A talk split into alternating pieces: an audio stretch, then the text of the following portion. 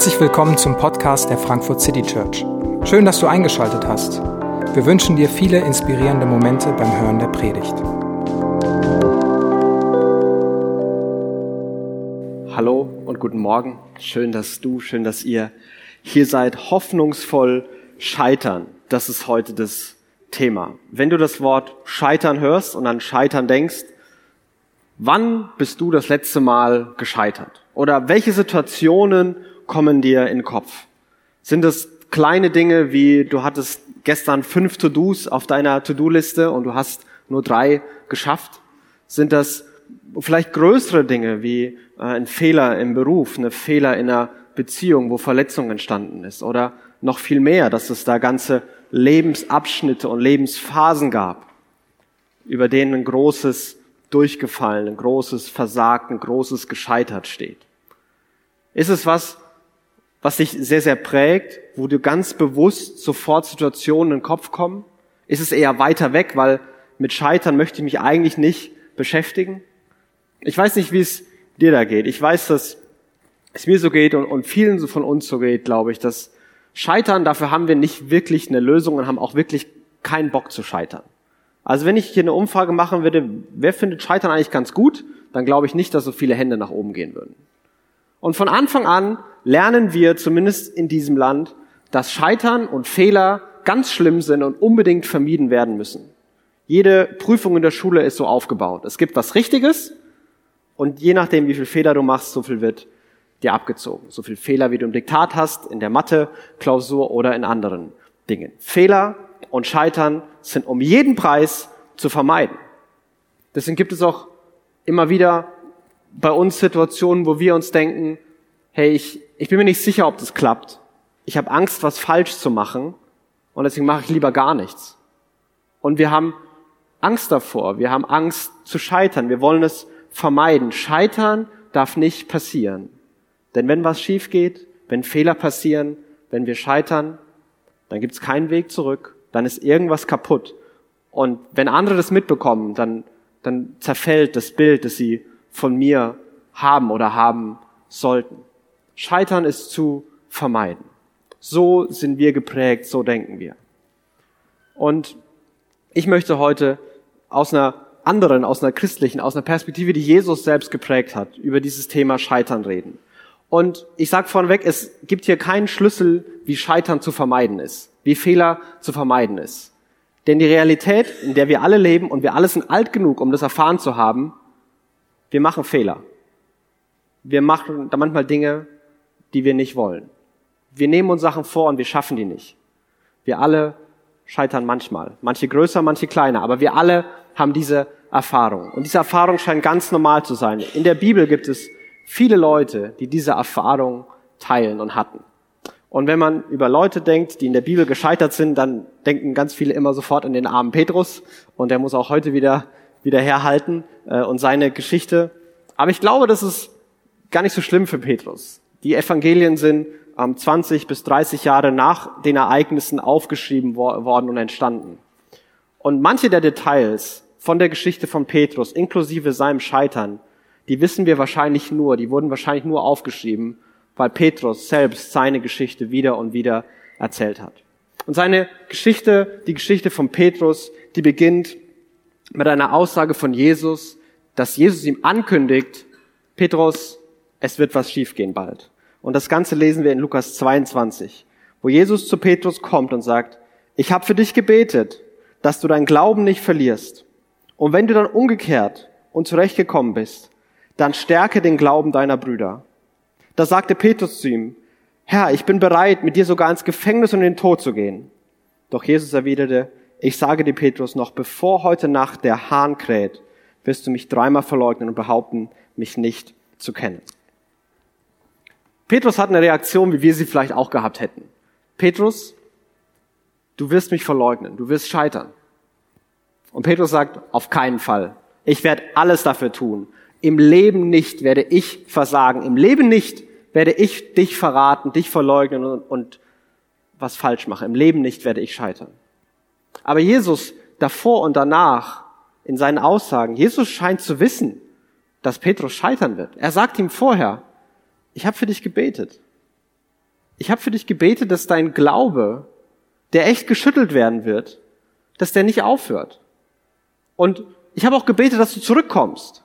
Und wenn du zurückgekommen bist, dann, dann sollst du andere stärken.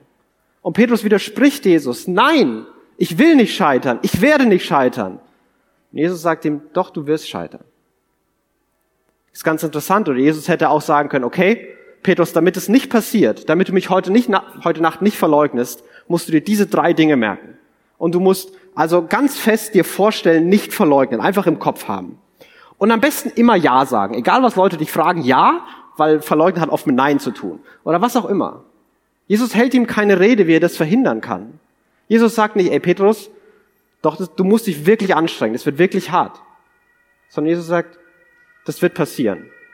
Ich weiß, es wird passieren. Jesus weiß vorher, dass es passieren wird. Und in den Aussagen von Jesus, also manchmal denke ich mir, dass menschliches Scheitern für uns ein viel größeres Problem ist als für Jesus. Jesus scheint hier gar kein so großes Problem damit zu haben, dass Petrus ihn bald verleugnen wird. Jesus ist kurz vor seinem Tod. Jesus ist an einem Höhepunkt seines Lebens. Und sein, einer seiner engsten Begleiter wird ihn verraten. In der Stunde, wo er den meisten Beistand bräuchte. Und Jesus reagiert hier relativ gelassen, oder? Das scheint für ihn nicht so ein großes Problem zu sein. Er hält ihm keine Rede, wie er es verhindern kann, weil Jesus genau weiß, dass menschliches Scheitern in der Welt, in der wir leben, in der Welt, die gefallen, die unperfekt ist, ganz normal ist. Dass die Erfahrung, die, die du und ich haben, dass wir scheitern, dass sie zum Leben dazugehört, dass Fehler dazugehören. Und Jesus weiß auch genau, dass das, was an, an Schuld passiert, was man vielleicht wieder gut machen müsste, wofür man sich auch schämen müsste, was Petrus wieder gut machen müsste, wofür Petrus sich schuldig fühlen müsste, dass er in ein paar Stunden an einem Kreuz sterben wird, um das ein für alle Mal zu regeln. Um ein für alle Mal Schuld, Schuld zu vergeben, Scham wegzunehmen und Freiheit für jeden bereitzustellen, der an diesen Jesus glaubt. Deswegen reagiert Jesus so gelassen. Das scheint nicht so ein Problem zu sein. Und wenn wir mal weiterdenken, im Christentum ist doch Gnade und Vergebung sind doch relativ große Konzepte. Ja, in der Welt ohne Scheitern, ohne Fehler wäre Gnade und Vergebung vollkommen überflüssig. Das bräuchte kein Mensch, weil wir ja alles richtig machen würden. Und trotzdem scheint es Gott ein wichtiges Anliegen zu sein, dass wir Gnade erleben, dass wir Vergebung erleben. Und Jesus, diesem Satz, ich habe für dich gebetet, dass du deinen Glauben nicht verlierst. Und wenn du umgekehrt bist, dann stärke denn deine Brüder. Ich glaube, Jesus will zwei Perspektiven über diese Geschichte stellen, bevor die Geschichte überhaupt anfängt. Und die erste ist, persönliches Versagen muss nicht endgültig sein. Er sagt, ich bete für dich, dass du deinen Glauben nicht verlierst. Ich bete für dich, dass es dich nicht für immer kaputt macht. Persönliches Scheitern muss nicht endgültig sein, selbst wenn es eigentlich keinen Weg zurück gibt. Was Petrus gesagt hat oder sagen wird, kann er nicht zurücknehmen. Und trotzdem macht Jesus diese Perspektive auf. Warum?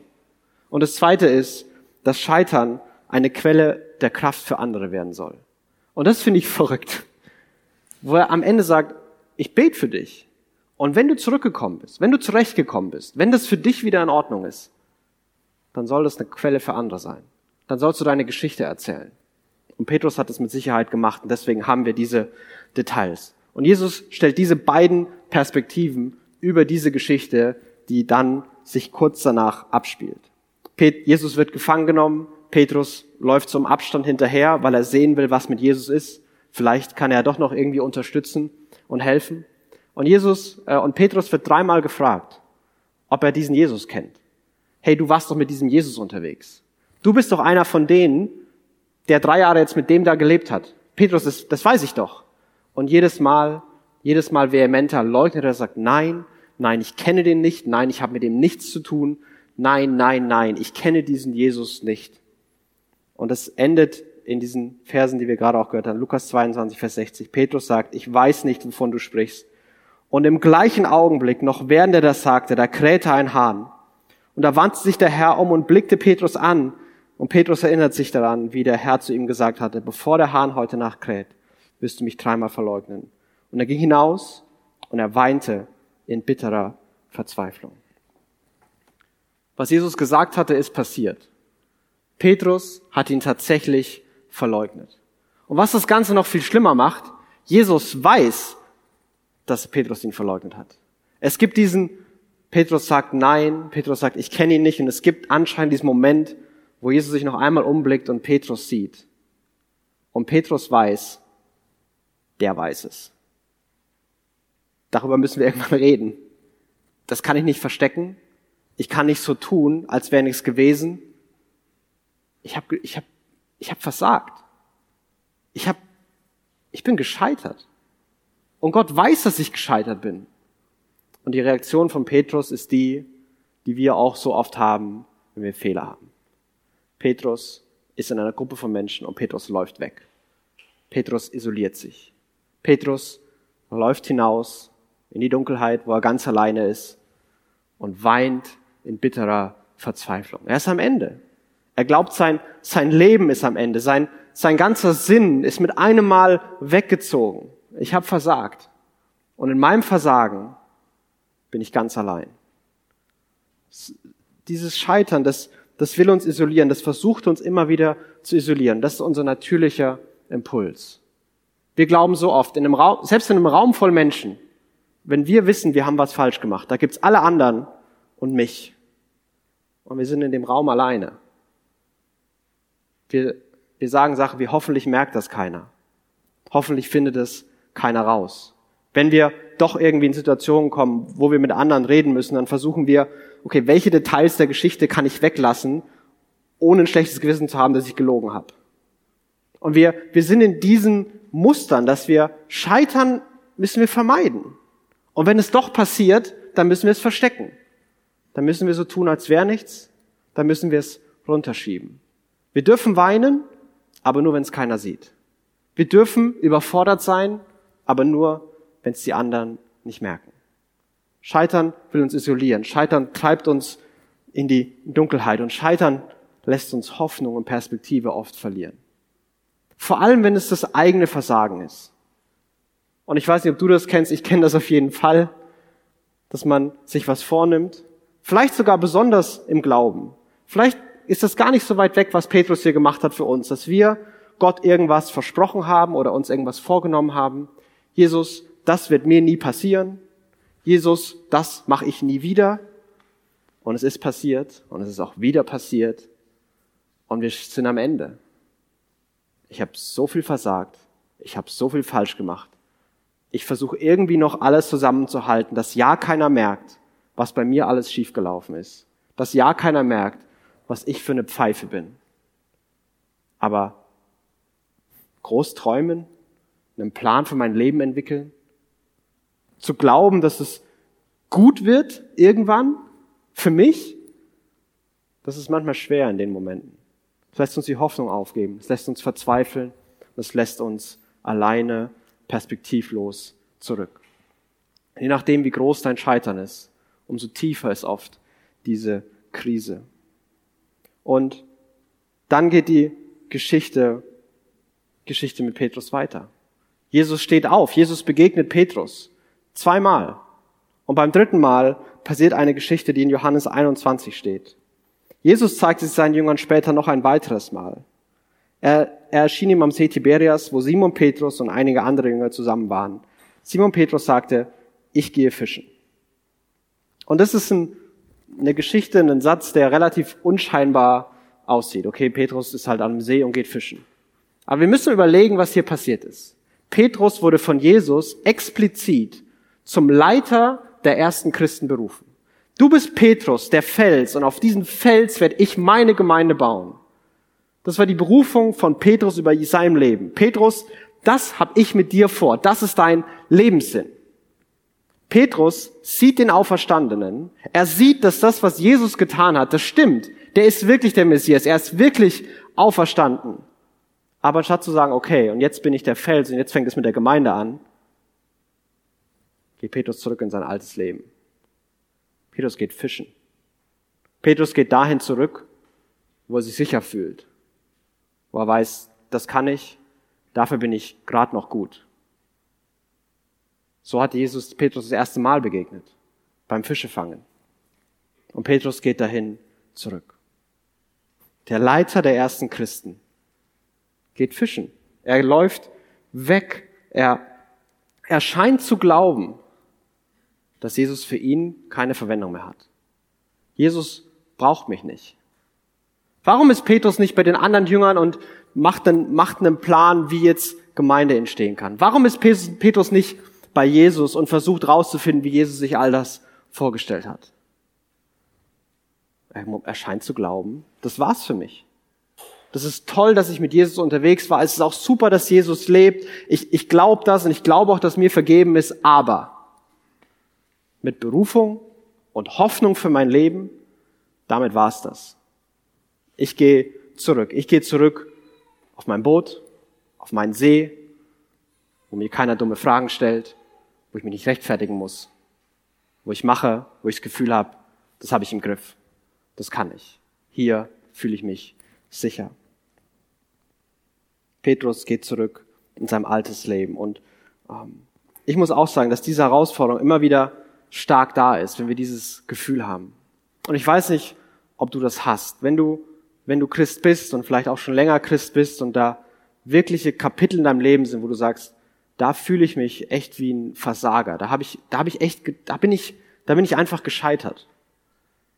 Und vielleicht bist du Jesus auch schon ein paar Mal begegnet, so wie Petrus. Vielleicht hast du auch schon ein paar Mal gehört, dass Gott liebt, dass Gott vergibt. Ich, ich weiß das auch schon lange. Und trotzdem gibt es da diesen Riesenfrage und diese Riesenversuchung. Kann Gott mich noch für irgendwas gebrauchen? Bin ich noch zu irgendwas gut? Gibt es für mein Leben mit meiner Geschichte noch Sinn und Perspektive? Ich glaube, das, was Petrus hier erlebt, ist so wie unsere Leben ganz, ganz oft verlaufen. Wenn wir jung sind, nehmen wir uns große Dinge vor. Wir haben Träume für diese Welt. Ideale, Ziele, Träume für unser Leben, für Ehen und Familien, für Freunde, für Städte, für welche Themen auch immer. Wir haben große Ziele und große Träume und glauben, wir werden die sein, die einen Beitrag leisten, dass sich was verändert. Und dann passiert das Leben. Bei uns allen auf die verschiedensten Arten und Weisen, aber Dinge passieren. Und wir glauben, alles, was für uns weiterhin möglich ist, ist ein Leben irgendwie unterm Radar, simpel, einfach, macht nicht viel kaputt, macht auch aber auch nicht viel Gutes. Einfach ich und mein Leben. Ich will einfach nur nicht mehr kaputt machen. Ich habe schon zu viel kaputt gemacht. Wir ziehen uns zurück. Wir gehen zu Dingen, wo wir uns sicher fühlen. So wie Petrus. Ich glaube, das ist so läuft es normal. So läuft es in unserer Welt. Aber Jesus ist nicht so. Jesus hat dafür eine andere Perspektive. Und Jesus geht mit Petrus anders um. Jesus begegnet Petrus in all dem.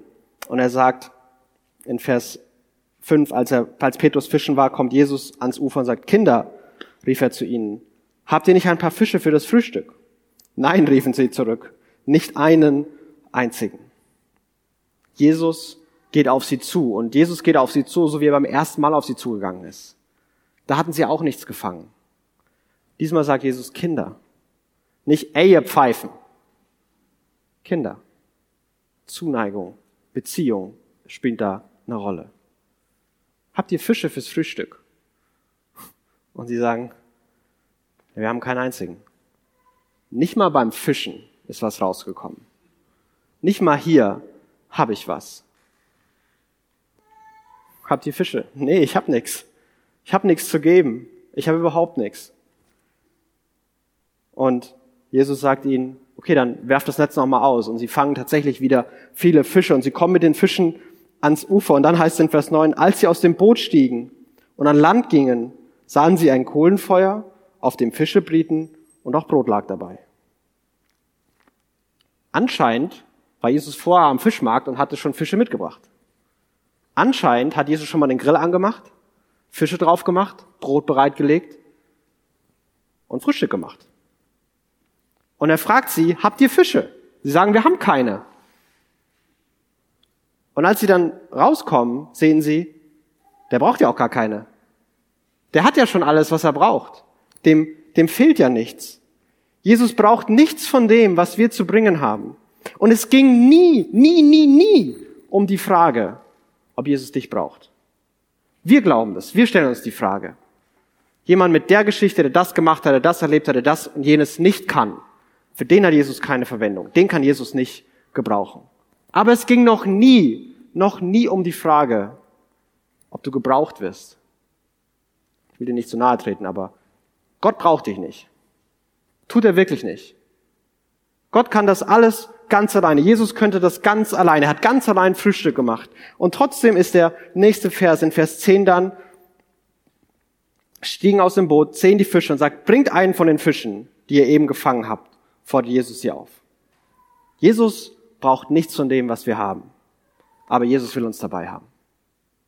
Und das ist Jesu Umgang mit Petrus. Jesus braucht nicht, was wir haben. Jesus braucht nicht, was wir können, was wir zu geben haben. Der braucht uns nicht. Und trotzdem will er.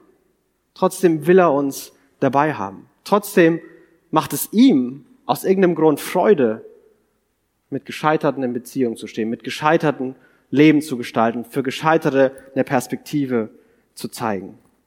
Und sie, sie essen Frühstück und es gibt so ein kleiner Nebensatz, da heißt es, das war nun schon das dritte Mal, dass Jesus seinen Jüngern erschien, nachher von den Toten auferstanden ist. Und das ist ein Satz, der, der mir echt Hoffnung macht. Petrus, es hat mindestens drei Begegnungen gebraucht, bis überhaupt irgendwas bei ihm passiert war. Er ist ihm ein paar Mal begegnet und er ist zurückgegangen. Veränderung passiert oft nicht in einem einzelnen, einmaligen Event. Veränderung ist nicht, ich höre eine Predigt, ich lese ein Buch, ich rede mit jemandem, tada, Welt verändert. So funktioniert's nicht. So funktioniert es nicht für Petrus. Und die Geschichte von Petrus, die geht weiter. Im Galaterbrief muss Paulus Petrus ermahnen. Petrus, wieso bist du von dem Essen weggegangen, weil du Angst davor hattest, was andere über dich denken? Er hat wieder eine Art von, oh, die Meinung der anderen ist mir zu wichtig, ich gehe lieber. Er hatte das später immer noch. Das war ein Lebensthema für Petrus. Veränderung braucht Zeit und Veränderung basiert nicht nur auf richtigen Antworten. Der wusste, dass es um Vergebung geht, der wusste, dass Jesus auferstanden war. Und trotzdem war dieses tiefe Gefühl von Enttäuschung, von Scheitern, von, für mich ist es vorbei. Das war's für mich. Da geht's nicht nur um Antworten, da geht's um mehr. Da geht's um eine Begegnung mit Jesus selbst. Und Petrus hat die in den folgenden Versen. Jesus fragt ihn dreimal, Petrus, liebst du mich? Das ist die Frage von Jesus mitten in das Scheitern von Petrus hinein. Nicht, wie konnte das passieren? Was hast du daraus gelernt? Sondern mitten in sein Scheitern fragt er wieder und wieder, liebst du mich? Jesus fragt ihn ein drittes Mal, Simon, Sohn des Johannes, das ist Petrus, hast du mich lieb? Petrus wurde traurig, weil Jesus ihn nun schon zum dritten Mal fragte, hast du mich lieb? Und er sagt, Herr, du weißt alles, erwiderte er. Du weißt, dass ich dich lieb habe. Darauf sagte Jesus zu ihm, sorge für meine Schafe. Und er schloss, indem er sagte, folge mir nach. Diese ganze Geschichte ist relativ ähnlich zu der ersten Berufung von Petrus. Petrus fängt keine Fische, Jesus sagt ihm was, Petrus fängt Fische und dann sagt, folge mir nach. Und darauf folgend, er kommen all die anderen Berufungen dazu, bis hin zu der, du bist der erste Leiter der Gemeinde. Petrus war jahrelang mit Jesus unterwegs. Und ich glaube, wir haben manchmal diese, diese Idee, bevor wir Jesus kennenlernen, bevor wir überhaupt irgendwann mal Christ geworden sind, da darf passieren, was passieren will. Das ist alles in Ordnung. Aber wenn wir dann mal drei, mal Jahre mit Jesus unterwegs waren, so wie Petrus jahrelang leibhaftig mit Jesus unterwegs war, dann sind Fehler verboten. Aber Jesus, mitten in dieses Scheitern von einem Mann, der jahrelang mit ihm persönlich unterwegs war, fragt mitten in das Scheitern rein, liebst du mich? Bei allem, was du an Enttäuschung und Last und, und Versagen spürst, ist da noch was in dir, wo du sagst, liebst du mich? Ich kann mir vorstellen, dass Petrus sich gedacht hat, hey, natürlich liebe ich dich und du weißt es auch. Aber meine Frage ist, ob du mich noch lieb hast. Meine Frage ist, ob du für jemanden wie mich noch Verwendung hast. Meine Frage ist, ob du mit mir noch was anfangen kannst. Und vielleicht kennst du das, dass du dich nicht fragst, ob Gott dich gerade liebt, äh, dich nicht, du weißt, du liebst Gott, aber du fragst dich, hey, liebt Gott denn mich? Hat denn Gott mit mir was vor? Kann denn Gott mich gebrauchen? Und mitten in das fragt Jesus, liebst du mich? Und dann schloss schließt er mit dem Satz, sagt, folge mir. Die gleiche Berufung wie am Anfang. Als würde Jesus sagen, ich will dich immer noch. Ich habe immer noch Verwendung für dich. Ich will immer noch, dass du der Leiter der ersten Christen wirst. Ich will immer noch, dass du mit mir unterwegs bist. Ich will dich immer noch. Und so zeigt Jesus anhand dieser Geschichte von Petrus das, was er ihm vorher schon gesagt hatte. Ich bete für dich, dass dein Glaube nicht aufhört. Und wenn du zurückkommst, dann stärk die anderen. Wie kann, wie kann Scheitern, diese erste Perspektive, wie kann Scheitern ähm, nicht endgültig sein? Und ich glaube, das ist eine Situation, wo es gar nicht darum geht, was du alles machen kannst. Weil viel zu oft haben wir diese Ideen von, okay, wir stecken im Dreck und jetzt mal schön an den Haaren und möglichst festziehen, damit wir uns selber aus dem Schlamassel wieder rausholen. Und ich glaube, wir, wir wissen alle, dass das mittelgut funktioniert, bis gar nicht. Aber was für Petrus passiert ist und was Jesus wieder und wieder tut, ist, Jesus sucht Petrus auf. Jesus ergreift die Initiative, geht zu ihm hin und, und er lässt ihn nicht in seiner Isolation. Er lässt ihn nicht alleine zurück. Und vielleicht kennst du das. Ich kenne das. Wo ich diese Momente habe, wo ich glaube, Jesus kann mich nicht mehr brauchen. Für mich, für mich gibt's keinen Sinn mehr. Ich habe zu oft Fehler gemacht, zu oft das Gleiche falsch gemacht und zu groß, zu groß ist der Schaden, der passiert ist aus der Vergangenheit und in der Gegenwart und irgendwie einfach verstecken und so tun, als wäre nichts. Aber irgendwie hat's Jesus bisher immer geschafft, wieder an mich ranzukommen. Manchmal habe ich lange gebraucht, bis ich's checke. Manchmal musste ganz schön viel rütteln. Manchmal war das durch eine Textzeile in einem Lied, manchmal durch eine Predigt, durch andere Menschen, durch Freunde, wie auch immer sich das zeigt. Manchmal ist es einfach nur ein Gefühl in der Natur. Aber irgendwie schafft es Jesus, an uns wieder ranzukommen. Und vielleicht hast du das schon erlebt gerade, aber immer wieder weggeschoben mit dem Satz, das kann nicht sein. Lass mich dir sagen, das ist Jesus. Das ist Jesus, der durch welche Kanäle auch immer an dich wieder ran will der mitten in dein Leben die Frage stellen will, hey, liebst du mich? Und ich will dich immer noch. Das zweite, was Jesus tut, ist, er vergibt und er fragt, liebst du mich? Er vergibt. Er vergibt wirklich. Es gibt nichts, nichts, nichts, nichts auf dieser Welt, was nicht vergeben werden könnte. Es gibt keine Sünde, die größer als die Gnade Gottes ist. Keine einzige. Es gibt Vergebung. Und Jesus fragt, liebst du mich? Und Jesus gibt neue Hoffnung und er will dich immer noch. Das heißt nicht, dass es für alles einen Weg zurück gibt. Das heißt nicht, dass man so tun kann, als wäre nichts gewesen. Und, und mit manchen Konsequenzen muss man vielleicht leben. Aber was es nicht heißt, ist, dass man die, die Last der Enttäuschung, die Schuldgefühle, die Schamgefühle und den ganzen Druck des Scheiterns mit sich rumtragen muss dass das, was uns so runterziehen will, was Hoffnung und Perspektive verbauen will, dass Jesus das nehmen will, dass Jesus das aufarbeiten will und eine neue Perspektive geben will. Hey, ich will dich immer noch. Das hat Petrus erfahren. So kann Scheitern, Scheitern durch, durch Glauben nicht endgültig sein. Und wie kann Scheitern eine Kraftquelle für andere sein, wenn Jesus das auch noch gesagt hat? Wenn du zurückgekommen bist, dann, dann stärk die anderen. Und ich glaube, da gibt es zwei Wege. Was können andere aus deiner Geschichte lernen? Was, was können Leute aus der Geschichte lernen, die, die wir haben? Und vielleicht ist es nur, mach nicht die gleichen Fehler wie ich. Ich hatte das Privileg, dass ich immer wieder in meinem Leben viele Menschen hatte, die sich aus irgendeinem Grund um mich gekümmert haben, Mentoren, Menschen, die investiert haben. Und die haben mir ganz oft gesagt, ich hatte sowas nicht wie du. Weh, du machst den gleichen Scheiß. Die waren da richtig streng. Und das ist voll gut für mich. Und ich habe total viel geschafft. Ich weiß nicht, wo du stehst. Vielleicht hattest du das, vielleicht hattest du nicht. Aber auf jeden Fall hast du Dinge erlebt, wo du zu anderen gehen kannst. Hey, so habe ich auch mal gedacht. Das habe ich auch versucht. Mach nicht die gleichen Fehler wie ich. Das können Leute auf jeden Fall lernen. Petrus hat das gemacht. Natürlich bedeutet das eine Freiheit zu sagen, hey, ich kann über meine Geschichte reden, weil ich zurückgekommen bin.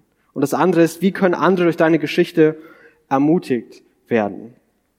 Und ich glaube, das ist was, was Menschen um uns und wir unfassbar dringend brauchen. So eine, so eine Hoffnung zum Anfassen. Dass Leute an Menschen sehen, die sie kennen, die relativ normal scheinen. Hey, es lohnt sich durchzuhalten. Es lohnt sich, manche Verletzungen, es lohnt sich, manchem Schmerz zu stellen.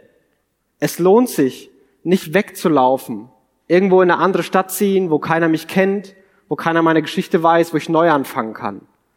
Und trotzdem bleibt da diese Last.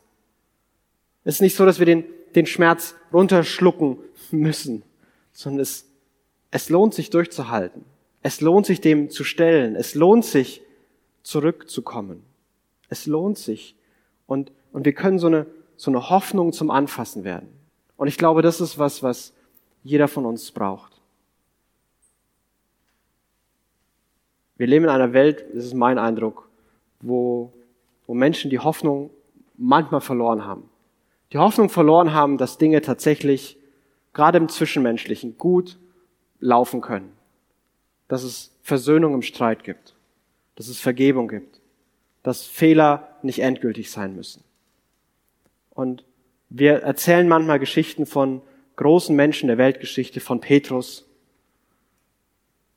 aber die Geschichten sind für mich oft zu weit weg. Ist toll, dass das für Petrus so war. Ich bin nicht Apostel und Leiter der ersten Christen. Das kann vielleicht für den klappen. Der ist so ein besonderer Mensch. Und deswegen müssen wir normale Geschichten erzählen. Geschichten, wie wir sie haben. Vielleicht haben wir die im Moment noch nicht. Vielleicht sind wir noch in der, hey, wir müssen erstmal zurückkommen Phase. Aber wenn wir die eines Tages haben, und ich bin mir sicher, dass Jesus uns dahin bringen wird, dass wir die eines Tages haben. Dann sind unsere Geschichten nicht zu normal und zu langweilig. Dann sind es nicht Geschichten, mit denen sich die keinen interessieren, sondern ich finde, die ganz normalen Geschichten sind die, mit denen ich am meisten identifizieren kann, mit denen ich am meisten anfangen kann, die mir die meiste Hoffnung geben. Und so hat Jesus Petrus verändert und Petrus zu einem anfassbaren Beispiel der Hoffnung mitten und aus dem Scheitern heraus für die ersten Christen gemacht. Jesus ist heute der gleiche und tut das Gleiche für, für uns, wo immer du stehst, wo immer du dich in der Geschichte wiederfindest. Den, den Weg will Jesus auch mit dir gehen. Und die Perspektive, die Jesus dafür hat, ist, hey, dann ermutige andere. Sei anders. Vermeid es nicht, schieb es nicht weg. Stell dich. Und wenn es passiert ist, dann nutzt deine Geschichte, um andere zu verändern. Und dafür brauchen wir ganz, ganz viel Wirken von Jesus persönlich. Und dafür möchte ich jetzt auch beten.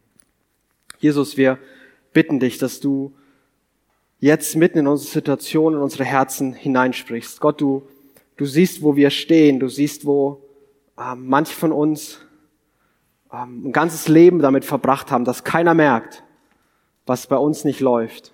Wo wir so gut darin geworden zu sind, zu verstecken, zu verheimlichen wo wir so taub geworden sind, auf die Stimmen in uns zu hören, die sagen, es tut noch weh und es ist nicht in Ordnung. Gott, du siehst, wo Lasten und Enttäuschungen und Schuld so stark auf uns liegt. Und Gott, das Schlimmste ist manchmal, dass, dass wir Perspektive und Hoffnung verlieren. Dass wir glauben, dass es für uns keinen Weg gibt, der weitergeht. Dass wir glauben, dass für uns einfach nur nicht auffallen. Mehr ist für uns nicht mehr drin. Und Gott, ich bitte dich, dass wir mit, mit Scheitern, mit unserem persönlichen Scheitern, auch mit dem von anderen anders umgehen. Dass wir nicht in, in, den, in, diesen, in die Versuchung fallen, dass wir es einfach vermeiden, dass wir Angst haben, dass wir weglaufen, dass wir es verstecken, sondern Jesus, lass uns mit deiner Kraft, lass uns dem stellen. Und Jesus, begegne uns, such uns auf, such jetzt die Herzen, die in Isolation sind. Gott, wir brauchen dich, wir können uns da nicht selber rausziehen. Wir brauchen dich. Begegne uns, stelle uns die Fragen, die wir, die wir hören müssen.